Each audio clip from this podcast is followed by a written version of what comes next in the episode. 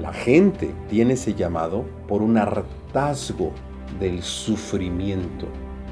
Yo sé que en las mentes y en los corazones de muchas personas han sentido desde pequeños que hay algo más detrás del telón. El sufrimiento es programado y diseñado para extinguir la potencia y las potencias del alma.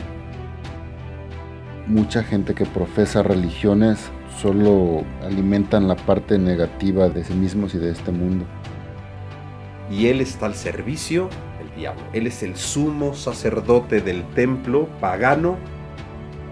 La masa humana en sí, digamos la masa religiosa cristiana, son anticristos. Agregaría que el mejor engaño del diablo es hacerte creer que Él es Dios. Y la gente ya no está para seguir durmiendo necesita entender por qué Cristo llamó a la guerra, no a la paz.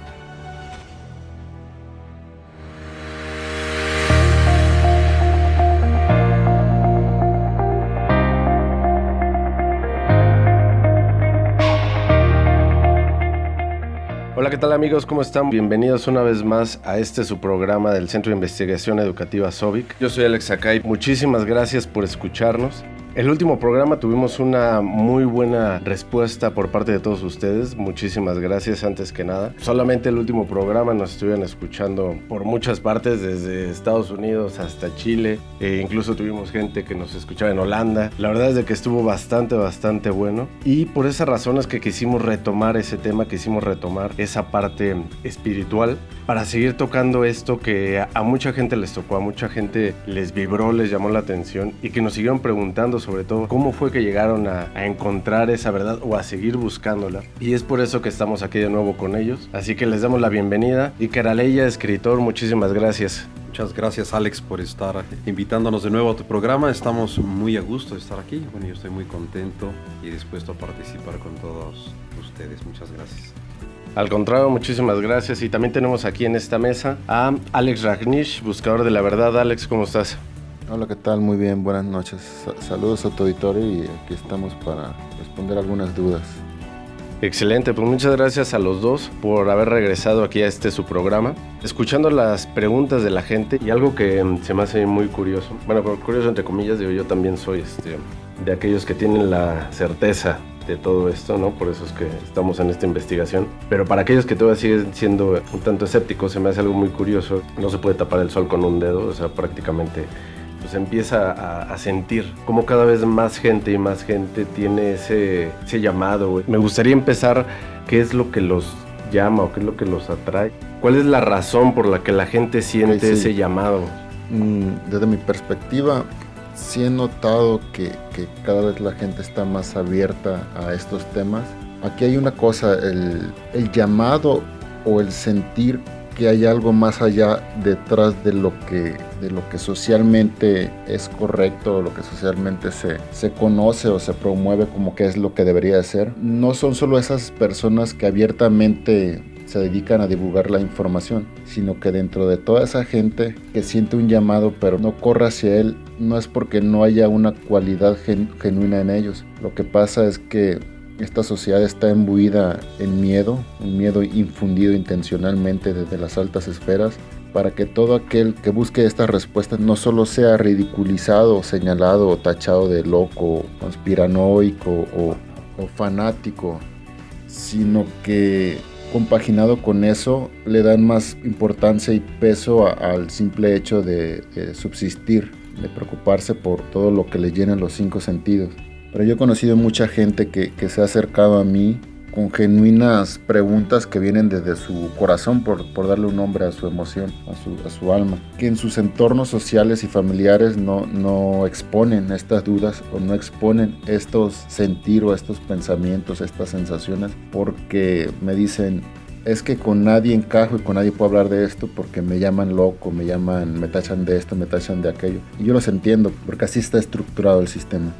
El miedo y la presión social es lo que hace que muchos de ustedes que están escuchando se callen y no buscan, porque prefieren darle importancia al que dirán de su familia, de sus amistades, con conocidos que tengo que no les gusta hablar de esto y solo hablan de esto conmigo, por temor a ser tachados por su grupito de amigos. Pero yo sé que en las mentes y en los corazones de muchas personas que están escuchando este programa han sentido desde pequeños que hay algo más detrás del telón, que hay algo supernatural, por así decirlo, o algo más allá de nuestros cinco sentidos que puede ser descubierto. Lo sienten, lo perciben, no saben qué es, no saben cómo preguntarse, cómo a quién decirle, no saben qué preguntar, pero yo sé que tienen la duda, que tienen la sensación interior de que hay algo más. Muchas personas dicen, es que yo siento como si viniera de otro mundo, me siento especial y comprendo eso que dicen, no es un sentirse especial por una especie de arrogancia o de mimo de que eres un principito, una princesa, no, es algo que viene más allá, es algo de su alma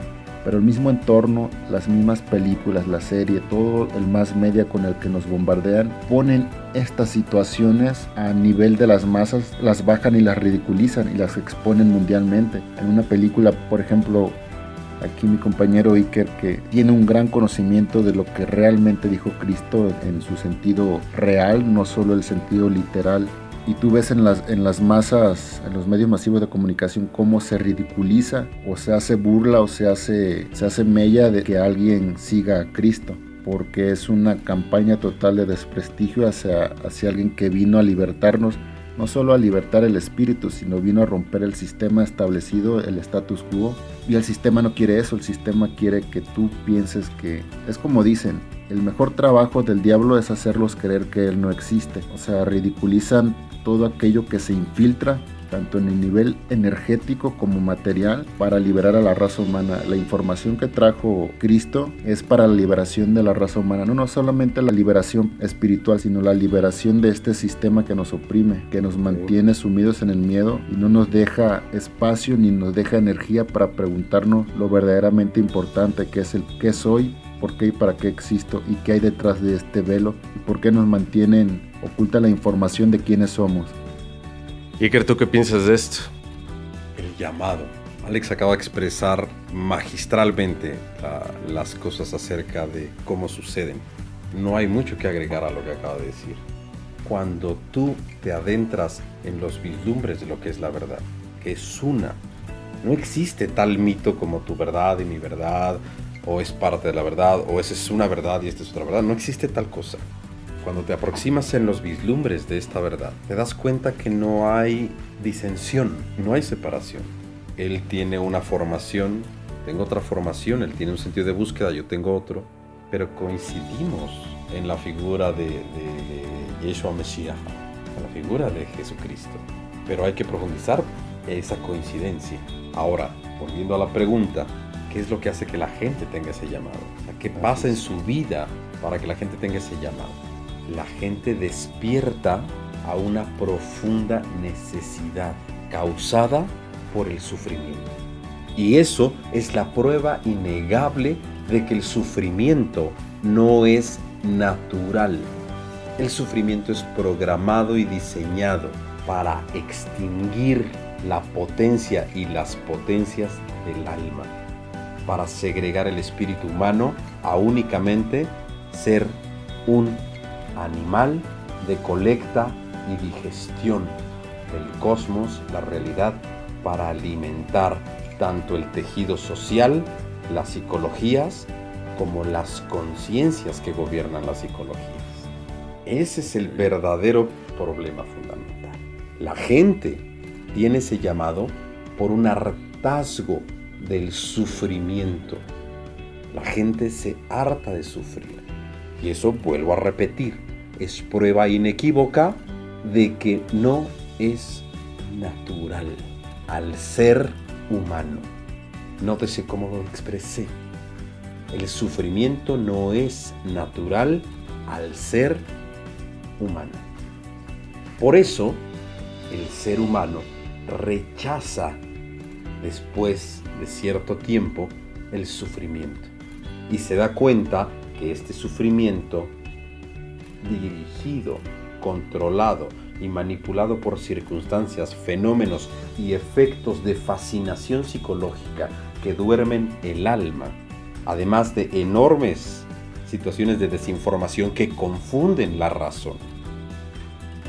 Estos procesos, la gente se harta. La gente tiene este llamado porque no tiene un respiro. Porque la gente empieza a tener una exacerbación de sufrimiento. Y llega un momento donde detectan que es antinatural. Y busca la salida. Y se empieza a dar cuenta que hay un símil en todos los demás cohabitantes que son su prójimo. Y que todos sufren de la misma manera. Y que el sufrimiento que tiene un latino sobre los celos es el mismo sufrimiento y la misma carga química emocional que tiene un asiático o que tiene un hindú o que tiene un europeo. Es la misma carga. Es lo mismo. Y entonces quiere decir que hay algo sobre diseño dentro del espectro del sufrimiento que tiene un fin mucho más oscuro, mucho más perverso que simplemente existiera por azar de la naturaleza. Eso hace que los seres humanos rechacen esa posibilidad en algún momento de su existencia y busquen una alternativa. Y al buscar la alternativa pueden encontrar, y viene una palabra importantísima, reconocen. La palabra reconocer, si tú y tu auditorio se dan cuenta, es una palabra que se puede leer al derecho y al revés y se lee exactamente igual, pero reconocer es darse cuenta de las dos partes, de las dos facciones de realidad. Entonces reconoce que el mundo tiene algo extraño. Y cuando busca la solución a eso, entonces reconoce desde su ser la información que lo conduce a la libertad. Y esa información es la verdad.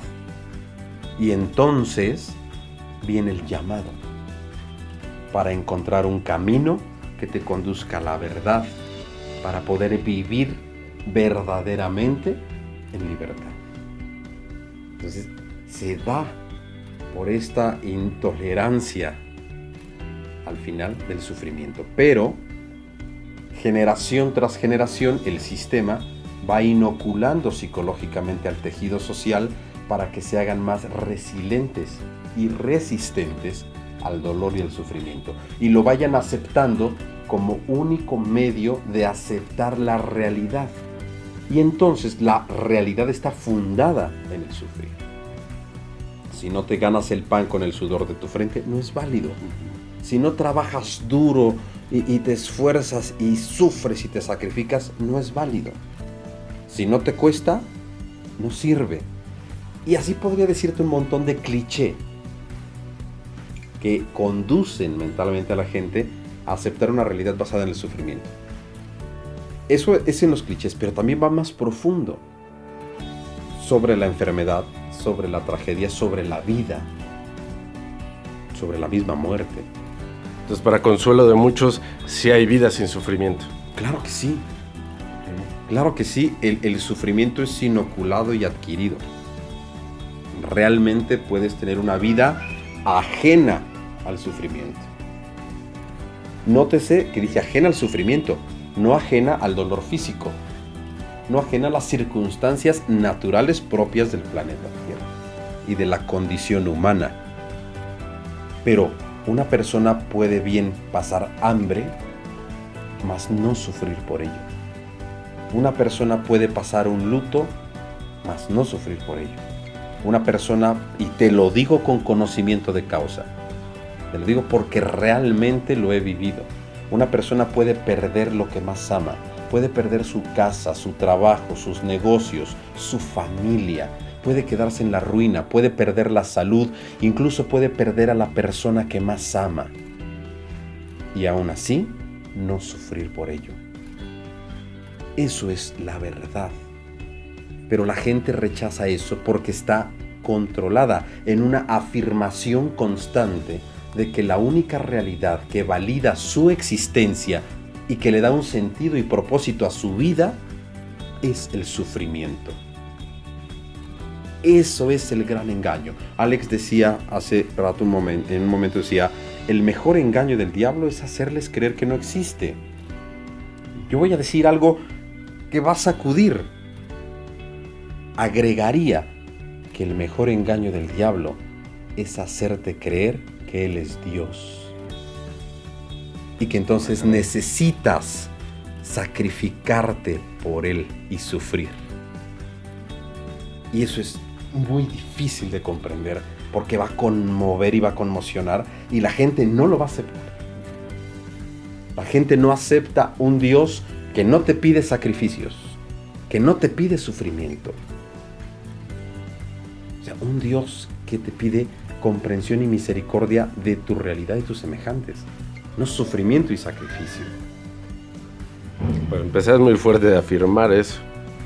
La mejor estrategia del diablo es hacerte creer que Él es un Dios al que tienes que adorar y seguir con sufrimiento. ¿Crees que de ahí venga entonces tanta división entre religiones, entre creencias? No, no, no. Eh, eso es un tema muy largo. La división y el cisma tiene que ver con la interpretación de los valores, los signos, eh, la escritura que cada religión considera sagrada. Tú no puedes, y me voy a desviar un poquito el tema, te regreso al, tema del llamado, pero tú no puedes atentar contra el modelo de universo, el modelo de cosmos o el modelo de realidad que tenga cada ser humano. Por perfecto o imperfecto que éste sea, no tienes ese derecho, porque ese modelo es la estructura de la que va a partir para poder desarrollar su búsqueda y ahí recibir el llamado. Cuando llegue el hartazgo, cuando llegue a hartarse, tenemos que recordar que Cristo enseñó sobre el hartazgo para poder huir del sufrimiento y reconocer que el sufrimiento no es natural. Y esto lo expresó perfectamente en la parábola del hijo pródigo. Cuando dice, un padre tenía dos hijos, y el más pequeño le dijo, Padre, dame mi parte de la herencia. El padre se la entrega y el hijo va y se la gasta en la vida, en el mundo. Y cuando se agotó su parte de la herencia, tuvo hambre. Y entonces pidió trabajo. Y entonces era tal su hambre y tal su sufrimiento que quería alimentarse de lo que se alimentan los cerdos. Tendría que un programa completo para explicar el contexto espiritual, metafísico, psicológico y físico de esta parábola.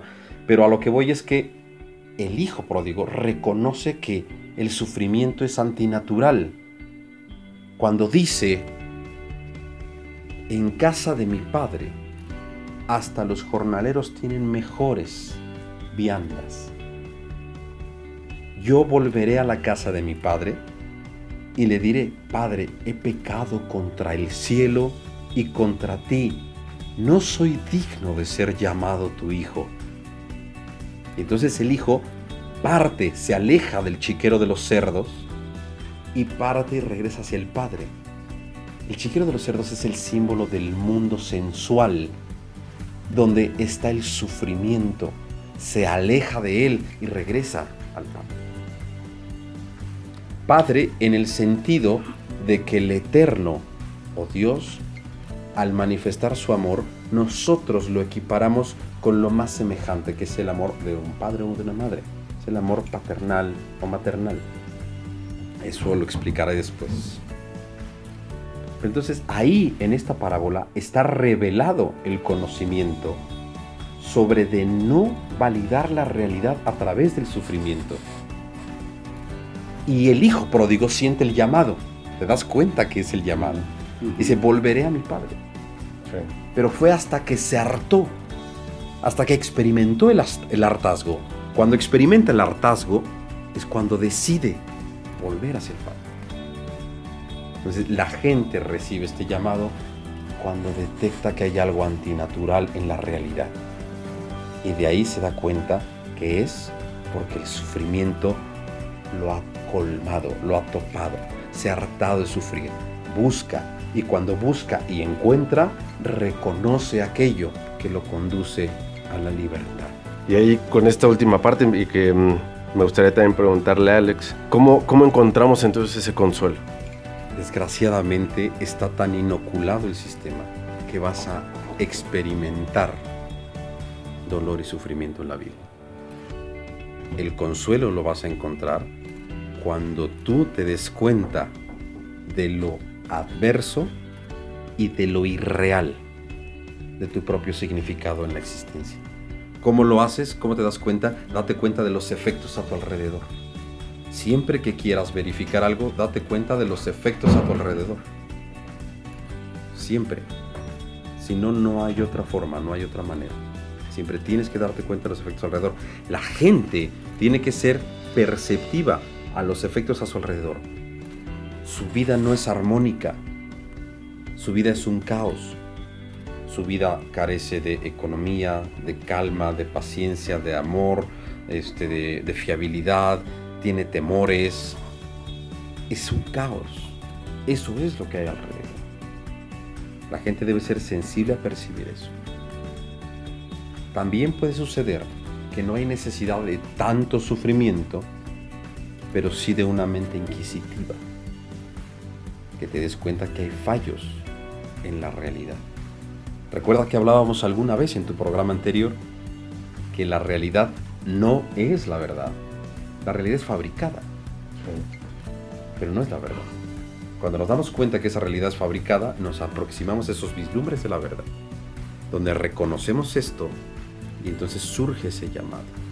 Pero en el mayor porcentaje, el llamado surge por un hartazgo del sufrimiento y reconocer que ya no es posible continuar así. Ahí es cuando emprendes la búsqueda para liberarte del sufrimiento, porque el sufrimiento ha sido inoculado como una media para justificar la existencia y validar la presencia de tu vida sobre la tierra.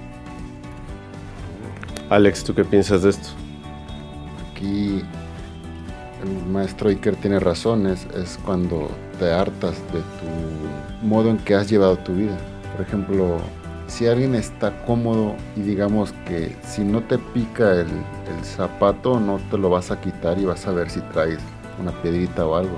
La gente que, otra gente que aunque no tenga todos los lujos y comodidades, con que cubra sus necesidades básicas, biológicas, ya no, no va más allá. Un ejemplo muy burdo, o sea, va el trabajador, sale, llega a su casa, está con su esposa, come, se echa su cervecita y mira su programa tres, cuatro horas, se duerme y así vive su vida. Él está a gusto ahí. Hay gente que, que tiene lujos y demás y jamás se va a asomar a preguntarse por qué para qué existe, porque él está muy cómodo ahí. Por lo general el llamado es surge desde dentro después de una gran decepción, una gran pérdida, un gran dolor, algo que rompa, llega a caer toda tu fachada, toda tu máscara, todo eso que crees ser cuando realmente se te cae la personalidad, o sea, la máscara, y te quedas desnudo ante la vida y, la vida te toca y te presiona y te, te, te mayuga, la mayoría tiende a hacerse preguntas y cuestionamientos. Lástima que no todo mundo que sufra tiende su ser a la búsqueda de la verdad, porque en ellos no, no hubo ninguna semilla que en ese momento de dolor lo hiciera volcar y, y buscar qué hay más allá de todo este caos y todo este dolor en el mundo. Y además pareciera que es un requisito, ¿no? El pasar por eso. Es que aquí lo que acaba de decir Alex es muy importante. No toda la gente que sufre tiene un llamado. Eso es cierto, pero ¿por qué? Porque no toda la gente que sufre se harta. Porque la gente ama su sufrimiento. Eso es muy duro de escuchar. La mayoría de la gente ama sufrir, vive para sufrir y su existencia está validada en el sufrir. Cuando hablo de hartazgo, es la gente que rechaza ya el sufrimiento. Categóricamente lo está rechazando. Pero la gente, la gran mayoría, valida su sufrir. Entre más trabajo le cueste algo, entre más sufra por algo, lo hace mejor persona, lo hace más apto, más noble, más bueno. Y entonces la gente ama el sufrimiento. Si yo voy a decir algo que puede herir sensibilidades, no es mi intención herir ninguna sensibilidad. Verdaderamente y genuinamente no es mi intención. Pero Dios no quiere sacrificio, quiere misericordia, no sacrificio. Y la gente piensa que entre más sufra y sacrifique es mejor persona. Ahí es donde entra el rol del diablo. En el sentido correcto de diablo, e, e, el acusador, el que separa, el que te separa a ti. Entonces ahí entra el rol del diablo. La gente ama sufrir. Voy a poner algo que puede herir sensibilidades, pero incluso cuando hay una ruptura emocional de pareja, hasta ponen música que los haga rememorar esa situación y se rodean de elementos que permitan el disfrute y el goce del sufrimiento.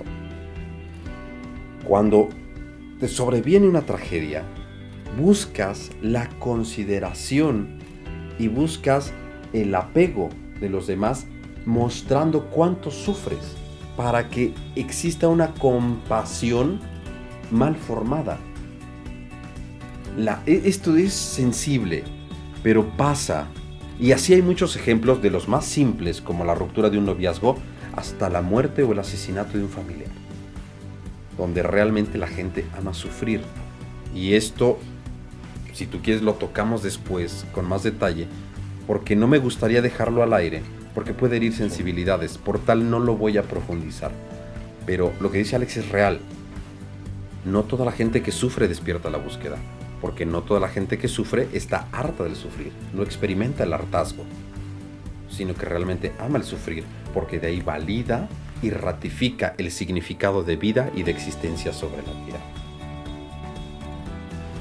Alex. Ok, continuando con la segunda parte de la pregunta que es sobre cómo encuentra el consuelo. Esto es, es, me lo han preguntado de cómo me he sobrepuesto a adversidades o cómo no estoy sufriendo aunque esté cursando o haya cursado cosas que, que otras personas estuviesen llorando su cuarto de dolor y sufrimiento. Porque no es que si suceda algo soy un, un androide, un robot y no sienta. Lo que te hace a ti, la palabra consuelo no, no, es, la considero correcta, lo que te hace a ti no sentir el dolor es, cuando te cuando yo me di cuenta que la que el dolor es un estado aprendido que el sufrimiento no el dolor físico el sufrimiento emocional es aprendido y es subjetivo con subjetivo y aprendido me refiero a que tú sufres dependiendo a cómo y por qué sufre tu cultura en la India hay regiones donde se muere un familiar y, hacen festejo, que, queman el cuerpo y el cráneo lo rompen para que así libere el espíritu, el espíritu y la gente cena en armonía porque creen que hay una vida muy agradable después de la muerte. Acá en Occidente es otra cosa, todo el mundo está llorando, se viste de negro y, y demás. O sea que el sufrimiento es aprendido. Y el sufrimiento es aprendido porque es una intención de que usted como ser humano sea una batería que emita energía y sufra por esto, por aquello.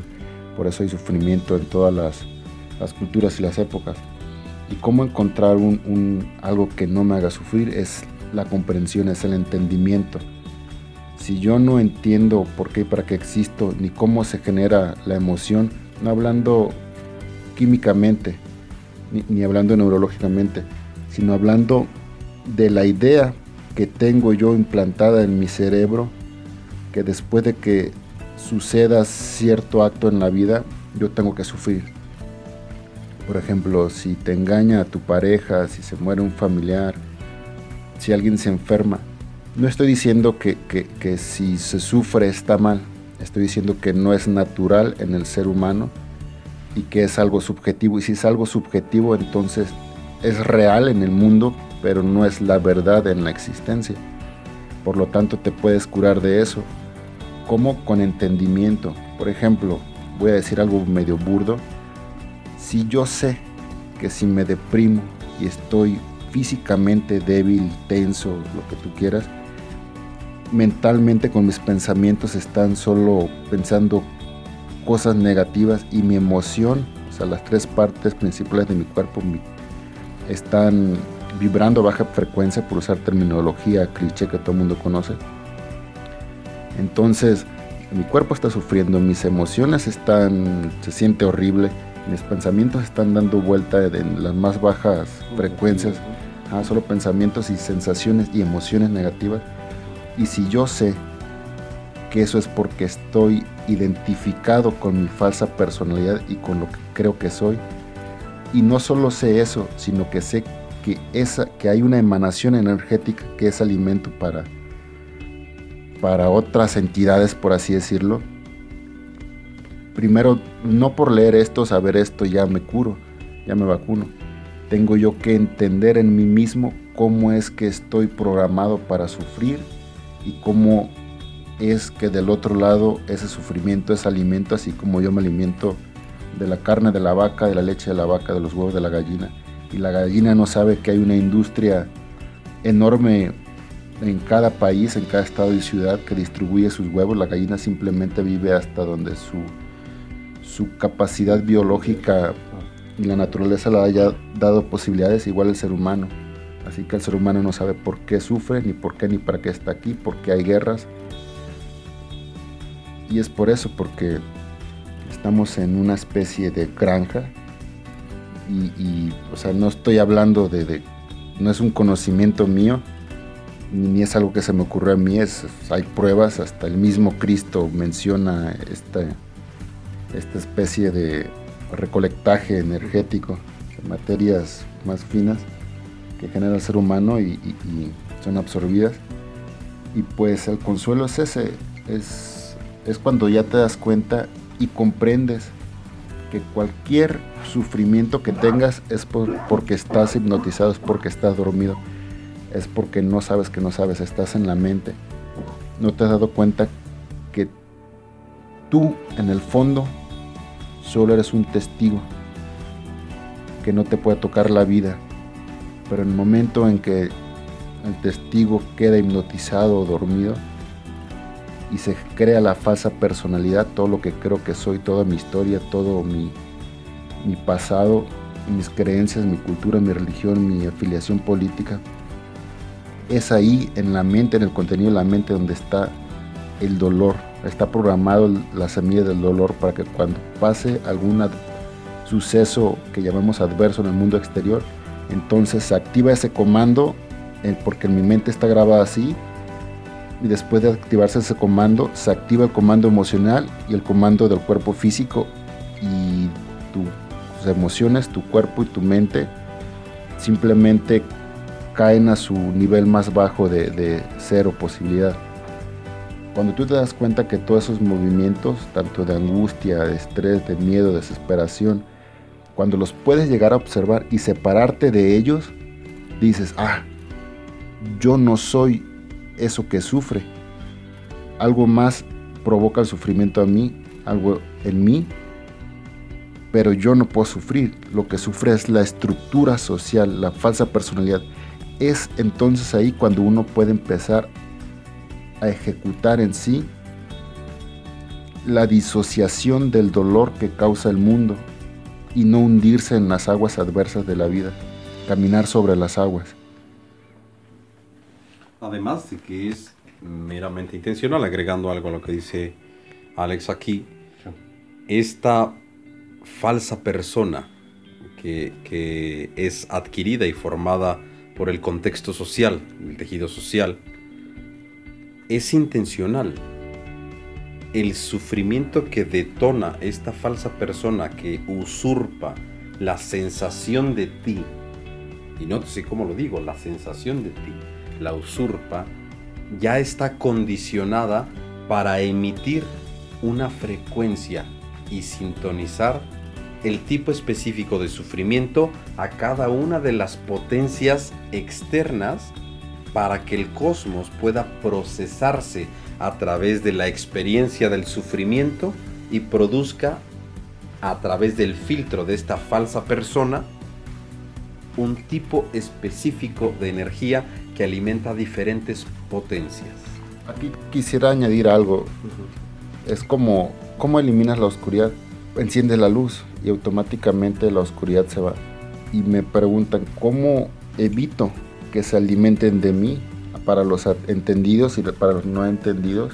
Digamos que ciertas conciencias energéticas que están aquí mismo, pero en otro plano menos denso, como si fuese una cebolla con diversas capas, así como nosotros vamos en una, aquí en la misma realidad, pero en una capa superior a la dimensión psicológica de una vaca o un vegetal, hacia una capa superior arriba de nosotros, cómo evitar que se alimenten de mí, cómo evitar ser un borrego y cómo dejar de, dar mi energía y mi vida hacia algo que no soy yo, hacia algo externo que, usurpa la verdad, es subiendo la frecuencia. Si tú tienes bajas frecuencias, se te, se te van a acercar ese tipo de, de conciencias que se alimentan de ti.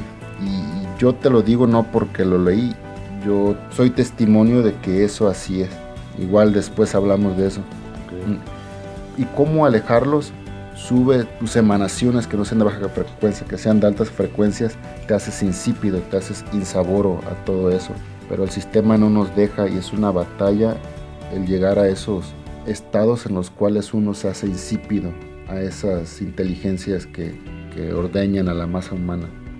Tienes que vibrar en amor y no en el miedo. Nosotros la mayoría estamos vibrando en miedo y todas las emociones que se derivan de él. Tenemos que hacer caso a nuestra alma. Nuestra alma la podemos identificar por ese impulso interno de hacer lo correcto. Háganle caso a eso y entonces estarás haciéndote menos apetecible a eso que se alimenta de ti y de todos. Pero, ¿sabes cuál es el punto? Yo aquí difiero un poco de, no porque esté mal expresado el contexto. El contexto está bien expresado, pero es el qué. El problema fundamental aquí, en este mundo y en esta realidad, es que el qué se aproxima a la gente. Pero también debe aproximarse el cómo. O sea, aquí está el qué, qué sucede, pero es el cómo. ¿Cómo te liberas de esas influencias? ¿Cómo te haces insípido o insaboro? ¿Cómo te alejas del sufrimiento, cómo encuentras el consuelo, cómo te empiezas a liberar de esas fuerzas que te someten, cómo enfrentas el miedo y te liberas del miedo, cómo te das cuenta de la existencia de todas esas emanaciones y esas presencias. Porque si seguimos en el qué, vamos a ser como la parábola de Cristo.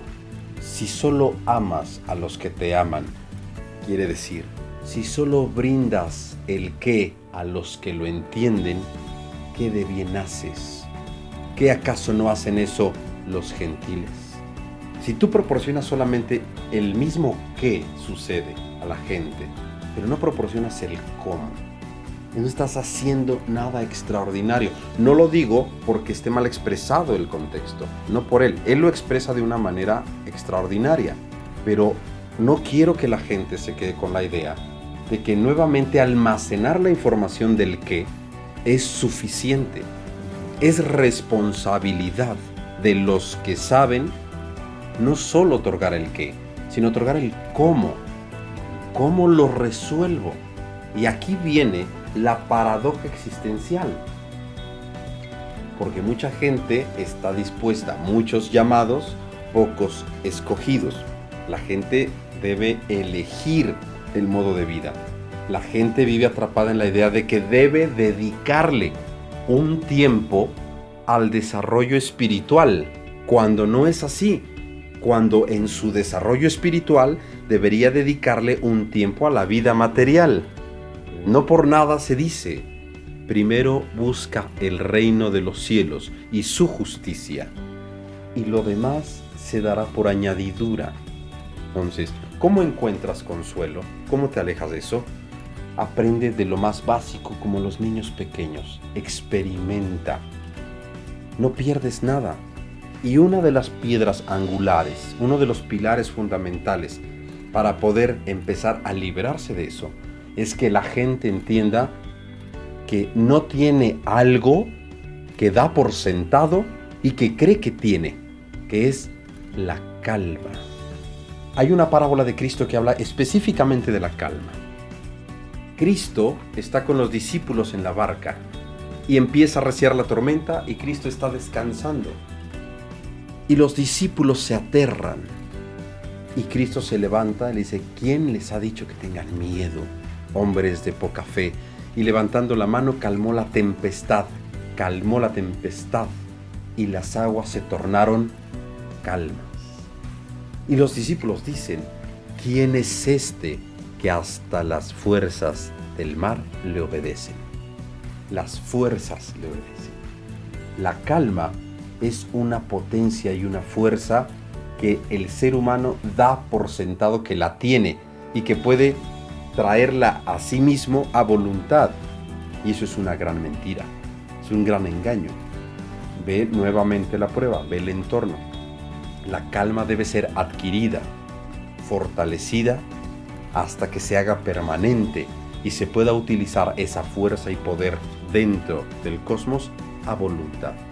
Y ese es el primer pilar que nos ayuda a empezar a separarnos del sufrimiento. Eso nos guía hacia separarnos del sufrimiento. ¿Y cómo vas a entrar en calma? Primero tienes que pelear duro con el primer oponente, que no es ni tu cuerpo ni tu corazón, es tu mente.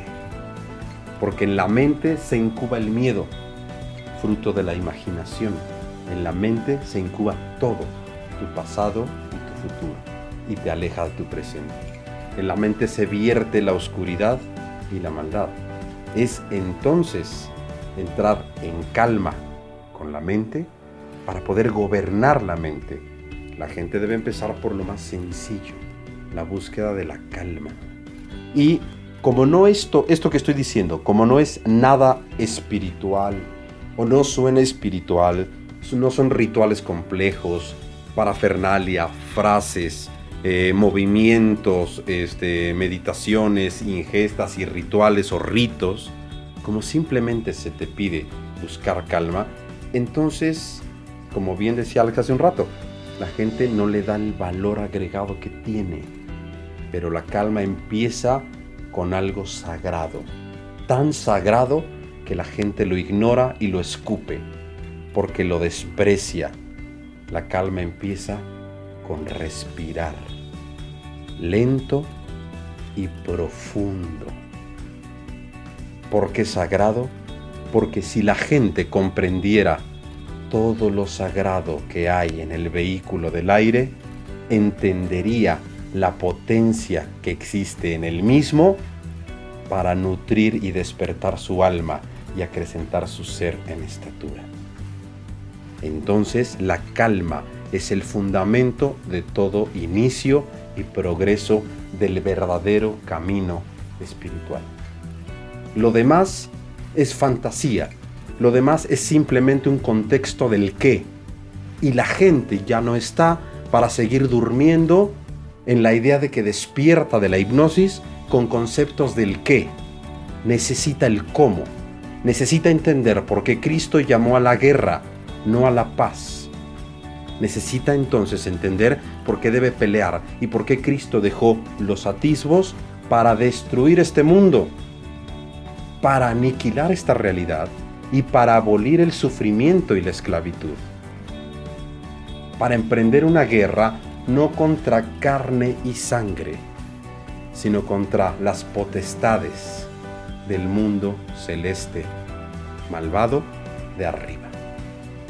Es el tiempo del cómo, no solamente del qué. Híjole, amigos, pues la verdad es que no quisiera, pero nos vamos a tener que ir al último corte.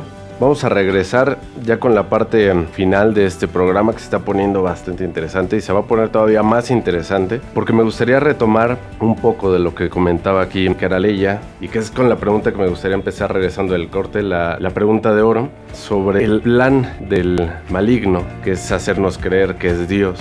Que esa parte me, me llamó mucho la atención. Me gustaría que regresáramos con eso. Vamos a ir a un corte amigos, no se vayan y regresamos. Estamos impulsando el empoderamiento personal y apuesto que tú también quieres tomar el control de tu vida y alcanzar el éxito. Pero para ello vas a necesitar el método correcto que te lleve allá de una manera acelerada y práctica. Pero tienes que preguntarte cuánto tiempo más vas a dejar pasar. Dale clic ahora al enlace que aparece aquí porque no va a estar por mucho tiempo. Esta es tu oportunidad de aprender este método y tener el control de tu vida, incluso más rápido que otros. Pero ya no es tiempo de que dudes. Este es el momento de impulsar tu potencial y empoderarte para siempre. Bien amigos, pues ya estamos aquí de regreso en el cierre de este programa. Se está poniendo súper interesante este tema, súper caliente el tema. Estábamos platicando, Iker comentó hace rato que la mejor estrategia del diablo no solo es hacernos creer que no existe, sino hacernos creer que Él es Dios. Alex, ¿tú qué piensas de esto? Yo estoy totalmente de acuerdo que eso es así. Las evidencias se basan en cómo está el mundo y cómo a lo largo de la historia y en la actualidad mucha gente que profesa religiones solo alimentan la parte negativa de sí mismos y de este mundo. Un ejemplo perfecto de eso son los extremistas de cada religión. Para empezar puedo decir que la masa humana en sí, digamos la masa religiosa cristiana, son anticristos la mayoría, la gran mayoría anticristos en el contexto no de película o de algo fantasioso. Son anticristos en el contexto de que sus creencias, dogmas y formas de vida no tienen nada que ver, son diametralmente opuestas a lo que Cristo realmente dijo y dejó plasmado en sus símbolos, en todo conocimiento, en todo lo que encontramos en el Nuevo Testamento y algunos otros evangelios que están por ahí. E igual en el Islam, lo que dijo Mahoma en sí concuerda muchísimo con lo que dijo Cristo en el aspecto de la, de la realidad objetiva, de la verdad objetiva que existe y que no es esta realidad en la cual existe tanto caos y confusión y división. Eh, una gran estrategia que usa ese ser que se hace pasar por Dios mediante las religiones usurpando a los personajes que traen la liberación es la división. Hay tanta división en el mundo debido a las religiones y no por quien fundó la religión, sino quien, por quien propagó una falsa interpretación de lo que se vino a traer como verdad. La luz fue oscurecida. Vemos los islamistas ultraortodoxos que se inmolan o aquellos que abofetean y golpean a sus mujeres, que las apedrean que no les permiten una libre expresión y las, las mutilan o, les impiden vestirse a su gusto. Es una tiranía total hacia la mujer. Igual en, ciertas facciones cristianas existe mucho, mucha represión.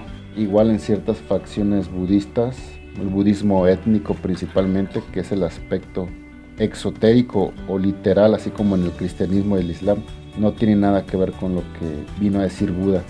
Todas las piedras angulares de la información de donde se fundó una religión concuerdan en el trasfondo.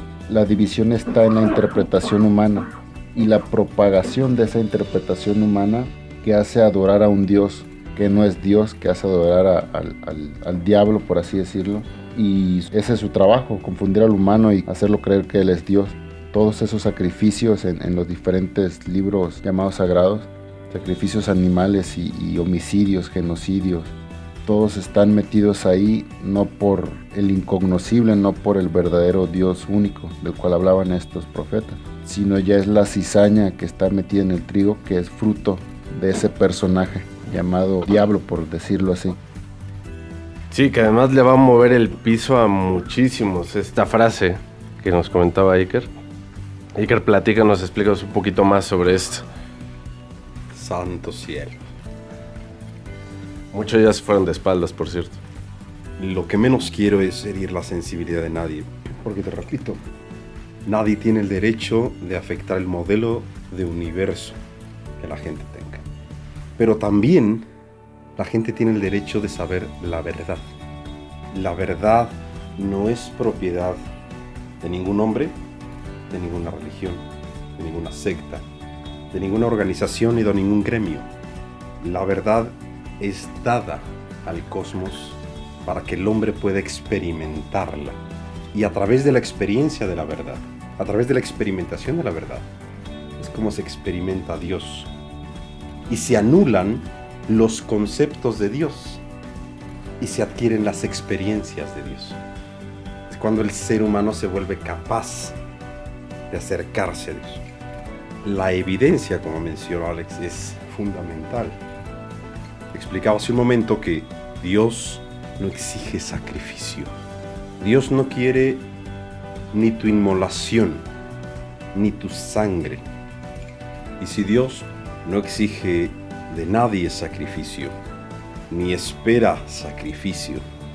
Si Dios no espera correspondencia con violencia, es más, voy a decir algo muy fuerte, que debe ser comprendido no desde la superficialidad de la comprensión o del entendimiento humano, pero Dios no espera nada de nosotros, no exige nada de nosotros, porque en la preexistencia del Eterno, nosotros somos todas las cualidades y potencialidades del amor y la conciencia de Dios.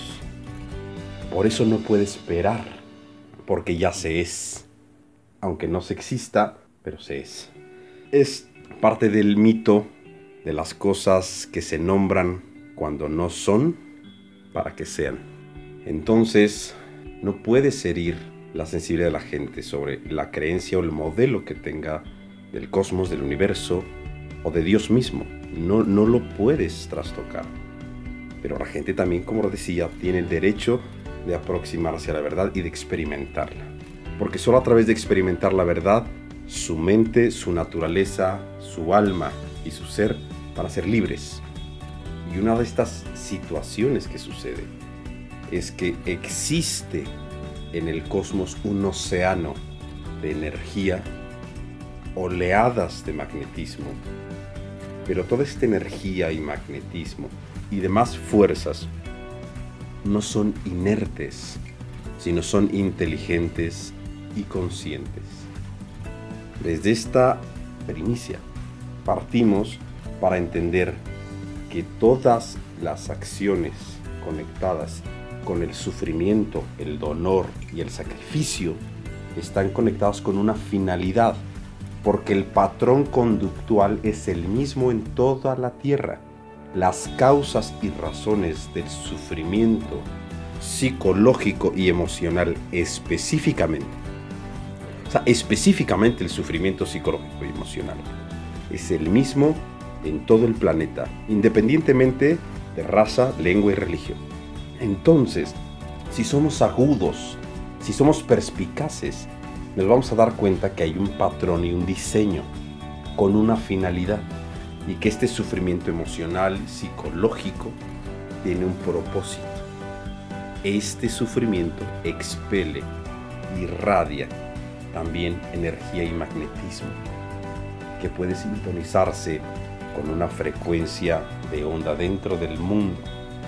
Y si las frecuencias de onda, magnetismo y energía son conciencia y el universo en sí es conciencia, entonces es inteligencia. Y entonces puede haber múltiples conciencias y múltiples inteligencias. ¿Cuál de ellas se sirve y se alimenta o fortalece o sostiene del sufrimiento psicológico y emocional. Solamente una que esté en el mismo rango. Porque de cierto tú como ser humano no puedes alimentarte de rocas y vidrio. Tienes que alimentarte de lo similar, de un reino similar en estructura porque ciertamente no puedes alimentarte de lava, no puedes alimentarte de electricidad. Tienes que alimentarte de un similar, porque tú eres conciencia, eres energía, eres presencia y eres inteligencia.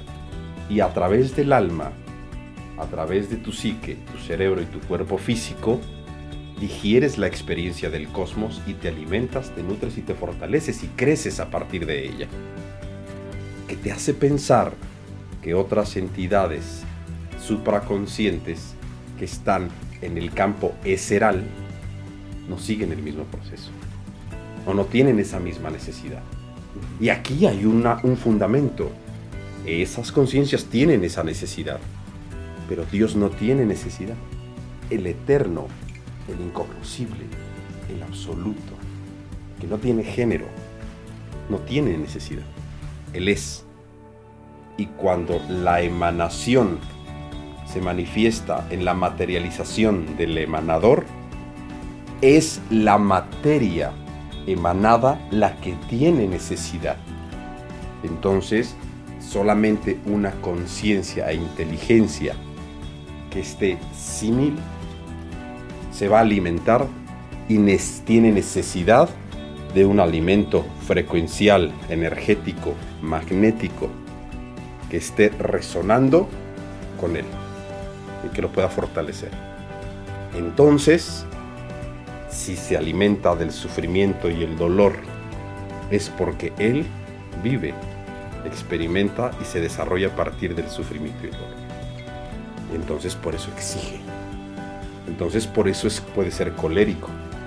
Y en cualquier religión y civilización de la antigüedad tú puedes encontrar vestigios y datos de esta supuesta deidad que se alimenta de sacrificio, de dolor, de sufrimiento, de miedo. Y que solo a través del sufrimiento y el sacrificio es como agradas a esta deidad. Esto, sin duda, esta conducta humana, sin duda, te separa de la vía de elevación a la conciencia para acceder a la permanencia y presencia del Eterno. Esa separación es lo que se conoce como diabolel, el que separa o diablo y toma el rol de deidad en este mundo. Cuando te preguntes la próxima vez, es que esto va a herir alguna sensibilidad, no es mi intención. Cuando la próxima vez ofrezcas un sacrificio en cualquier religión, desde Haití hasta Rusia, cuando sacrifiques y ofrezcas sufrimiento, sobre todo que, que haya sufrimiento o experimentes la realidad a través del sufrimiento, y creas que el sufrimiento es la única forma válida de agradar o de purificarte o de compensar o de remediar, pregúntate seriamente todo ese producto o subproducto que emana de tu cuerpo de tu psique, de tu alma y de tus mismas funciones orgánicas, ¿a quién va destinado? ¿Quién lo demanda? Esto es muy complicado. Esto podría ser tema para no un programa, dos o tres programas, porque realmente el tema de lo que te acabo de comentar, de que la mejor estrategia del diablo es hacerte creer que es Dios, está fundamentada en el hecho de que el ser humano acepta su realidad a partir del sufrimiento y que valida su existencia y su significado de vida a partir del sufrimiento. Entonces necesita sufrimiento, pero esto es intencionalmente programado para que un usurpador interior sea quien genere esa conducta que te acerque y te orille al sufrimiento y a la aceptación del sufrimiento como única vía de la realización conductual dentro de la esfera humana. Pero tiene un propósito, un propósito oscuro. ¿Quién es ese usurpador interior? Es una persona falsa que construyes a partir de la educación.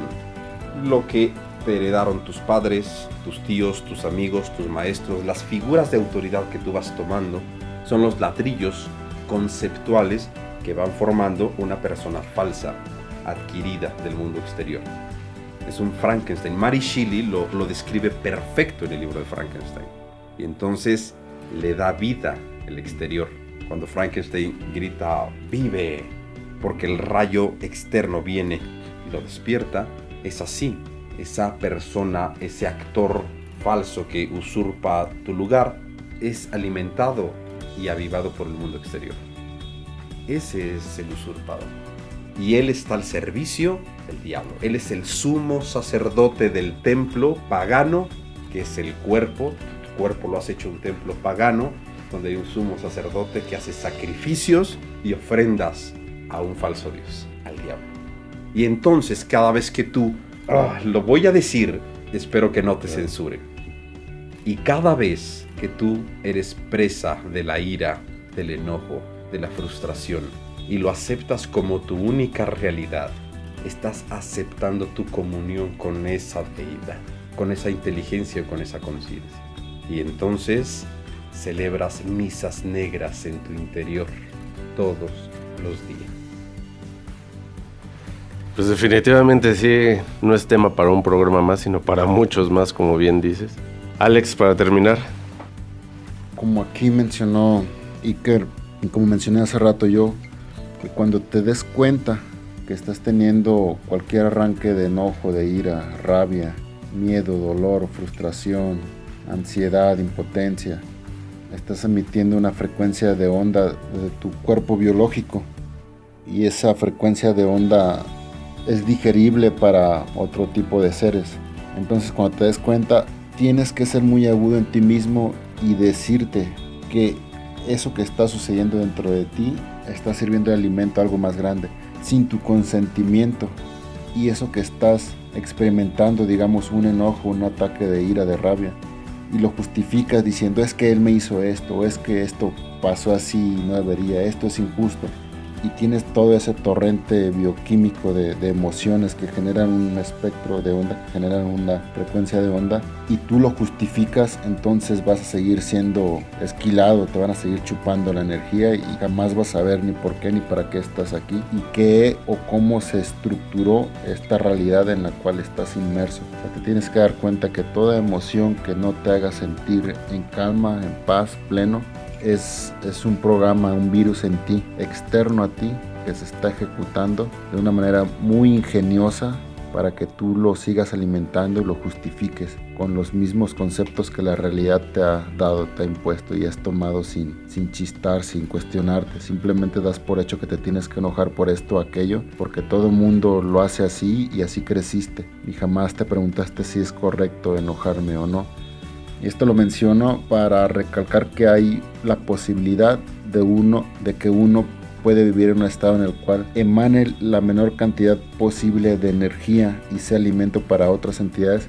Y por el contrario que con el trabajo y el conocimiento correcto uno puede utilizar esa energía antes de que, de que explote y transformarla en algo más sutil que sirva para acercarnos a la verdad y estructurar nuestras células y todo y todas las cosas que componen nuestro cuerpo y nuestro ser para acercarnos a la verdad y aquello a lo que se llama alma y espíritu. Eso es cierto. Eh, yo quisiera agregar a esto que hay muchos simbolismos que refieren el proceso de cómo purificar el templo. Cuando Cristo dice, le dice a los fariseos, yo puedo destruir el templo y edificarlo en tres días. Es bastante sensible y complejo de, de interpretar. Pero el punto fundamental es que el templo es toda la estructura humana. No solo el cuerpo humano, sino la estructura humana, incluida la psique, incluida la mente e incluido el cuerpo esceral, que está en, sobre, dentro y por fuera. Esta estructura es el templo donde reside el ser que emana el espíritu y puede ser purificado. ¿Para qué?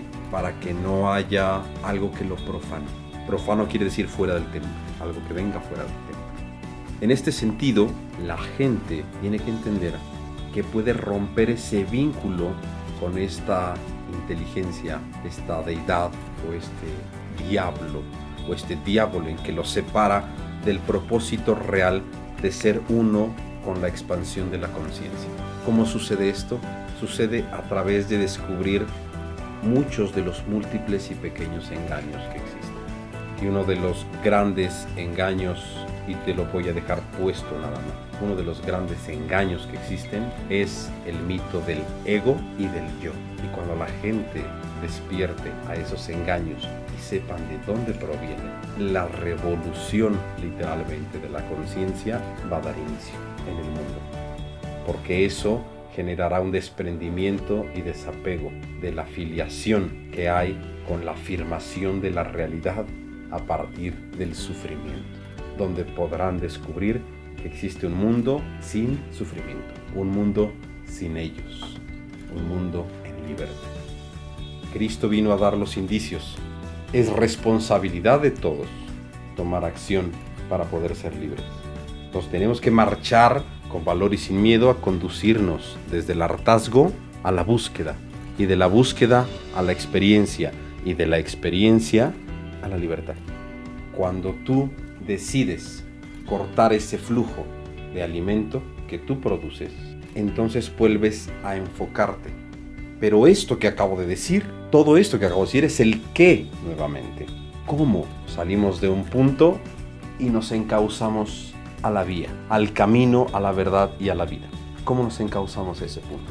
A través de pilares fundamentales, pero uno de ellos es la oración. Orar en lo secreto, para que vuestro Padre que está en lo secreto los recompense en lo secreto. La oración es la ruta para liberarse del sufrimiento y despertar a la realidad y en la realidad y poder transformarla y ser libre del sufrimiento para colocarnos en la vía hacia Dios. Es pues la oración el instrumento que Cristo reiterativamente deja en su enseñanza plasmada a través de sus discípulos en el Evangelio como la vía. Y se fue al monte a orar y subió al huerto a orar y llamó a sus discípulos a orar. Y entonces oró. Y ustedes deben de orar así. Es la oración un instrumento desconocido por la gente e intencionalmente por algunos de los que saben el propósito de la oración ocultado para que la gente no pueda romper esa conexión de validar y justificar la existencia y la realidad a partir del sufrimiento.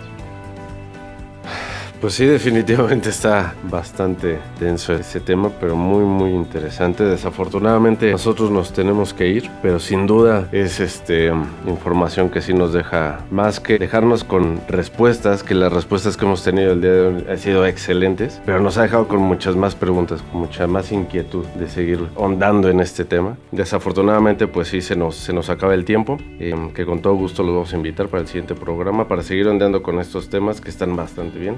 Muchísimas gracias a ambos. Muchísimas gracias por la invitación. Espero de todo corazón que no te censuren. Este, todo, todo, todo saldrá como debe de salir. Los tiempos son perfectos. Muchas gracias por la invitación, Alex, y esperamos vernos pronto y escucharnos con todo tu auditorio. Sí, no creo que sí, al contrario, de verdad es que sí, la gente ha tenido muy buena respuesta para ustedes dos. Alex, muchísimas gracias por estar aquí. No, gracias a ti y a la gente que escucha y, y espero que lo que se menciona aquí eh, haya sacudido las partes correctas de las personas correctas y, y les motive y les impulse a, a, a, preguntarse y a buscar con sinceridad. Y de antemano, pues gracias y estamos aquí para el, las siguientes posibles invitaciones. Muchas gracias. Claro que sí, muchas gracias a todos ustedes amigos que nos han estado escuchando. Muchas gracias por sus comentarios. Tratamos de leerlos todos. Por favor, síganos escribiendo, síganos haciendo sus preguntas. Vamos a responderlas más que podamos aquí. Estén pendientes para los siguientes programas. Muchísimas gracias. Nosotros vamos a seguir trabajando en la trascendencia espiritual. Te vamos a dejar el link aquí de, de Iker Aleya, del escritor Iker Aleya y del buscador de la verdad, Alex Rajnish para que se pongan en contacto con ellos, para que vean sus publicaciones, para que vean sus páginas y conozcan un poco más de ellos y de toda la información que, manejan. Y vamos a seguir también con nuestro proyecto de empoderamiento personal. Si estás interesado en tu crecimiento más rápido, en tu desarrollo personal y profesional, te vamos a dejar el link. Nosotros nos vamos, muchísimas gracias. Yo soy Alex. Nos vemos la próxima. Síganos escuchando y recuerda, no solo escuches, implementa y transforma tu vida.